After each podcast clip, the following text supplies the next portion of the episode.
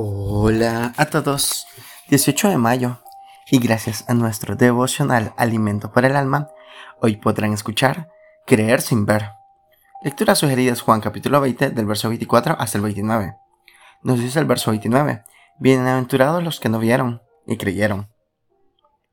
Al ver este título, estaba recordando una anécdota que leí en una publicación de internet sobre una maestra de escuela que le decía a sus alumnos que Dios no existía porque no lo podíamos ver.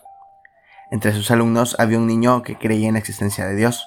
Cuando escuchó lo que ella había dicho, inmediatamente se paró y le dijo a la clase, la maestra no tiene cerebro.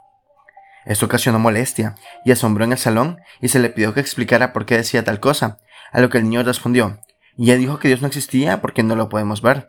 Entonces ella no tiene cerebro, porque tampoco puedo verlo. Esta conclusión me hizo pensar que a veces somos tan orgullosos que no queremos doblegarnos ante Dios, que evidentemente es el creador de todas las cosas, incluyéndonos a nosotros.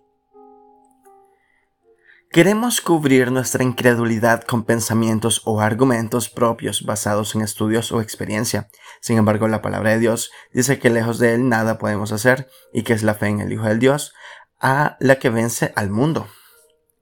Creer que Dios existe, aunque no lo hayamos visto, creer que murió y resucitó para que nosotros no muriéramos, creer que un día volverá por nosotros para vivir eternamente con Él, eso es fe. Somos doblemente felices cuando esperamos en sus promesas, sabiendo que Él cuida de nosotros. No tenemos que estar angustiados ni turbados, porque Jesús ha prometido estar todos los días con nosotros hasta el fin del mundo. Y si lo dijo, lo hará. Devocional escrito por Osvaldo Canales en Honduras.